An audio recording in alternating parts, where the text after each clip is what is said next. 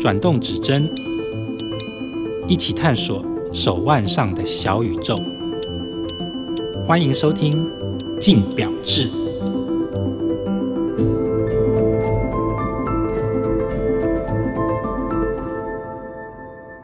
各位听众，大家好，欢迎收听由镜好听与镜周刊共同制作播出的节目《镜表志》，我是镜周刊精品组记者王思成 Amanda。那这一集呢，我们要聊的是 Only Watch 的话题事件簿。二零二三年的 Only Watch 发生了什么事情呢？这一集我们邀请到来宾呢，是二零二三年 GPGG 的评审委员陈玉红 Harry。Hi，Amanda，各位听众，大家好。Hello，非常欢迎 Henry 今天来上我们节目。那其实 Only Watch 呢，大家如果在关注表界的慈善拍卖，都会知道说，其实它就是每两年举办一次的慈善拍卖这样。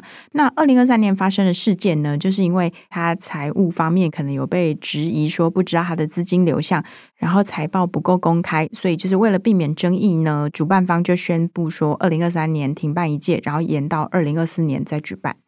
那可不可以请 Henry 先来给我们介绍一下 Only Watch 它的背景？Only Watch 在摩纳哥每两年举办的一次拍卖会，这一个基金会这 AMM 单母公司大概是二零零一年的时候啊创立，然后在二零零五年的时候开始有第一次的 Only Watch 一个拍卖会，聊一下为什么有这一个 Only Watch 拍卖会，是关于这一个肌肉萎缩渐冻人。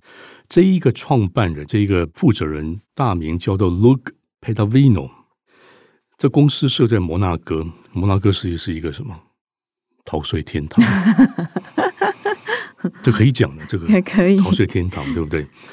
所以从二零零五，从一开始有第一次的我们叫 First Edition of Only Watch，然后那时候没有很多品牌参与，嗯，到现在二零二三年。已经有接近有九次的一个拍卖，所以慢慢每两年累积一个的知名度，到现在已经很多很多品牌参与这一个肌肉萎缩。为什么这一位 Luke Patavino 这个负责人呢？因为他儿子叫做 Paul。那我先说关于这个肌肉萎缩，这个是只有在小男孩大概是在四岁会发生的一个肌肉萎缩这个问题。那通常他们不会活超过二十岁左右，嗯，所以大概是青少年，然后二十几岁，他们大概就会离开人间。所以这一位 Luke 爸爸呢，就创立这一个 Only Watch Auction 拍卖。然后到二零二三年的时候呢，在摩纳哥这边之前有一个法规，就是说，任何关于这一个所谓的一个基金会呢。只要是金额有超过五十万以下，都是以欧元 （Euro） 这边为单位，就必须要透过所谓的 consulting company，也就是这个 CPA 这种公证公司去做一个财务报表出来。嗯，他必须要这样做。是。那 Only Watch 他目前举办了九次，目前有多少资金？很可观的。一亿欧元的资金在这一个 Only Watch 的基金会里面，所以这九次的拍卖已经累积到这么高的一个资金。所以其实 Only Watch 它都没有公布过它的财报嘛，所以才导致它这几年争议这么多，是吗？它没有一个很明确的，它的账很乱就是了。嗯，很多不同的声音出现说，那九次的拍卖有一亿欧元的资金在里面。这些资金有真的流到这一些所谓的研究癌症这个基金会也好，研究中心真的有流到这里面吗？没有，并不是全部流到这里面，只有多少流到这个里面呢？一半的钱，五千万欧元流到这个所谓的医学中心里面做研究，然后这一个医学中心呢，叫做 SQY Therapeutic，拿了大概。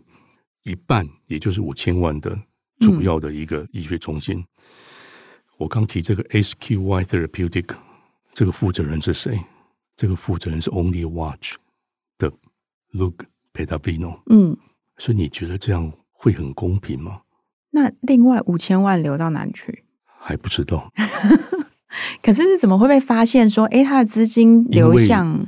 后来他们有一个 KPMG 的摩纳哥的一个 CPA 这一个做账的，就就有一个报表出来，就是觉得说，一亿元的 Only Watch 的资金有一半会在 SQY Therapeutic，呃，然后这个 SQY Therapeutic 这一个医学中心的负责人又是 Only Watch 的负责人，嗯，然后另外一半五千万到底是在哪里都没有很明确的一个报表出来。嗯所以有很多很多来自各方也好，还是家长，然后他们的儿子，因为这个只在男童会发病的一个问题，他们一直觉得说，这个 Only Watch 拍卖的公司，另外一半为什么都没有很明确的一个财务报表出来？那我很希望说，这一些医学中心也有一个很明确的财务报表，他们大概是接近快。一二十年的研究到底成绩在哪里嘛？嗯，所以这个都是累积出来，一直到二零二三年。二零二三年的这个 Only Watch 的拍卖日期是在十一月五号，是，所以我们大概是在十月的时候就开始有很多很多杂音的出现，所以压力很大。他就发一个公文，Only Watch 的基金会 AMM，他决定。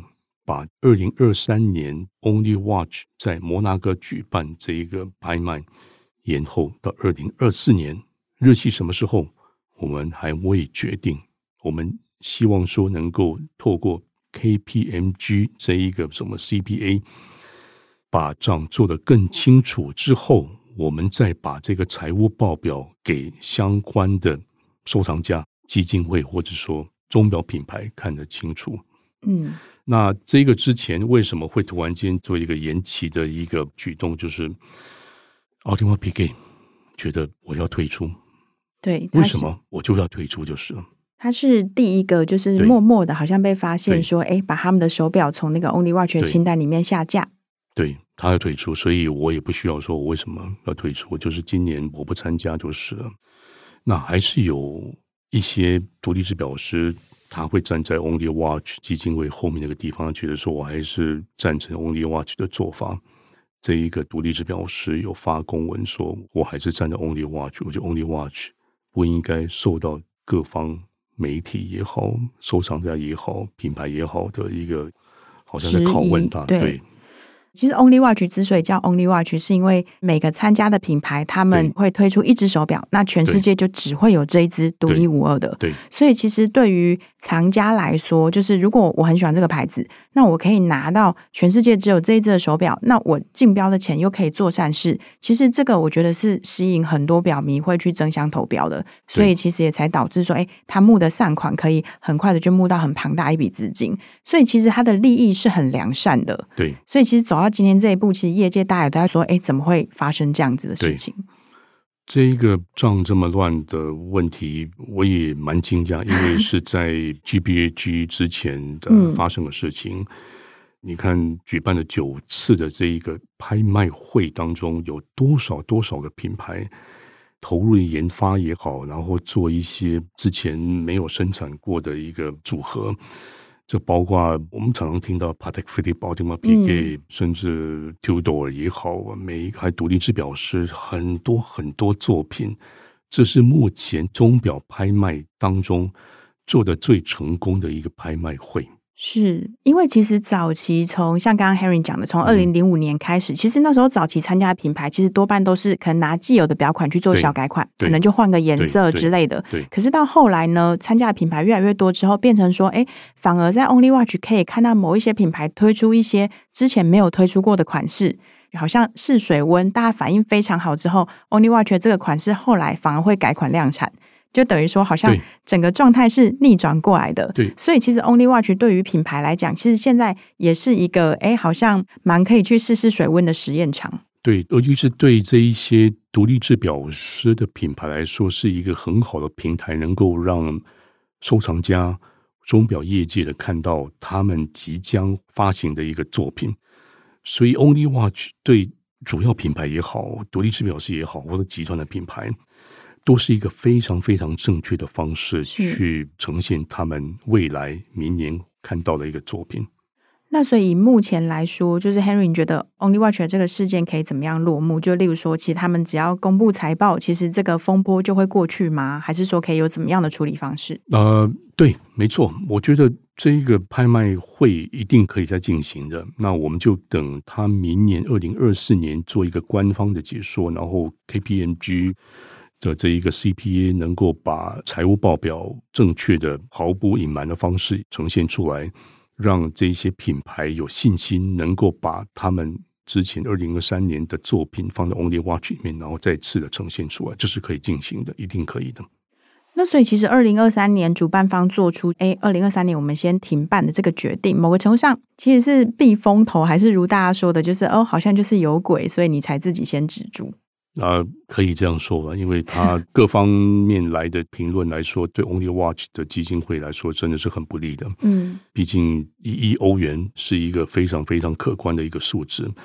然后一开始的宗旨就是要帮助这一些医学中心研发，能够抗所谓的肌肉萎缩症的一个问题。所以在二零二三年这一个年份，这边都还没有一个很明确的一个财务报表能够呈现给品牌也好、收藏家也好的账都没有说很明确的公布出来，导致说品牌对这一个拍卖会有一个很严重的一个质疑，导致说他必须要把正确的账用一个很。第三方的一个 KPMG 这个公司去呈现出来，所以我们要看到二零二四年正确的一个报表出来。那在表界，其实像 Only Watch 这样的慈善拍卖很多吗？没有，这是最大的，这是 Only，就真的是名副其实的 Only Watch。对，有一些可是规模来说都没有那么国际观。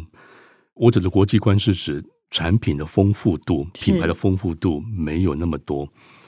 从主力品牌集团的也好，然后独立制表师，或者说知名度不是很高的独立制表师，都参与这一些。所以目前在钟表业界当中，这一个在摩纳哥主办的 Only Watch 是指标 benchmark。是，对。那最后，如果想要请问一下 Harry 说，其实如果我们就结构面来看呢、啊，要怎么样可以避免发生 Only Watch 现阶段发生的这种争议？每一个慈善机构做所谓的拍卖也好啦，他们的资金都必须要很透明化的呈现出来，不管是钟表、珠宝，或者说宗教的。这假如说把他们的好意能够用这个方式呈现出来说，我们有把各地各方来的捐款也好，都投放在需要的人的身上，这个就可以把他们的美意一直透过。拍卖也好，募款也好，能够一直在发扬光大的呈现下去。好的，那今年呢，我们就静候其变，就是观察一下，看接下来 Only Watch 会发展出到底什么样的结果，这样子。我拭目以待，看二零二四年他们的财务报表出来，能够让这些品牌有没有信心再继续的研发独一无二的表款，然后参与未来的 Only Watch 的一个拍卖。是的，好的。那今天非常谢谢 Harry，谢谢 Amanda，谢谢各位听众，感谢各位听众的收听，也请持续锁定由静好听与静周刊共同制作播出的节目《静表志》，我们下次见。想听爱听，就在静好听。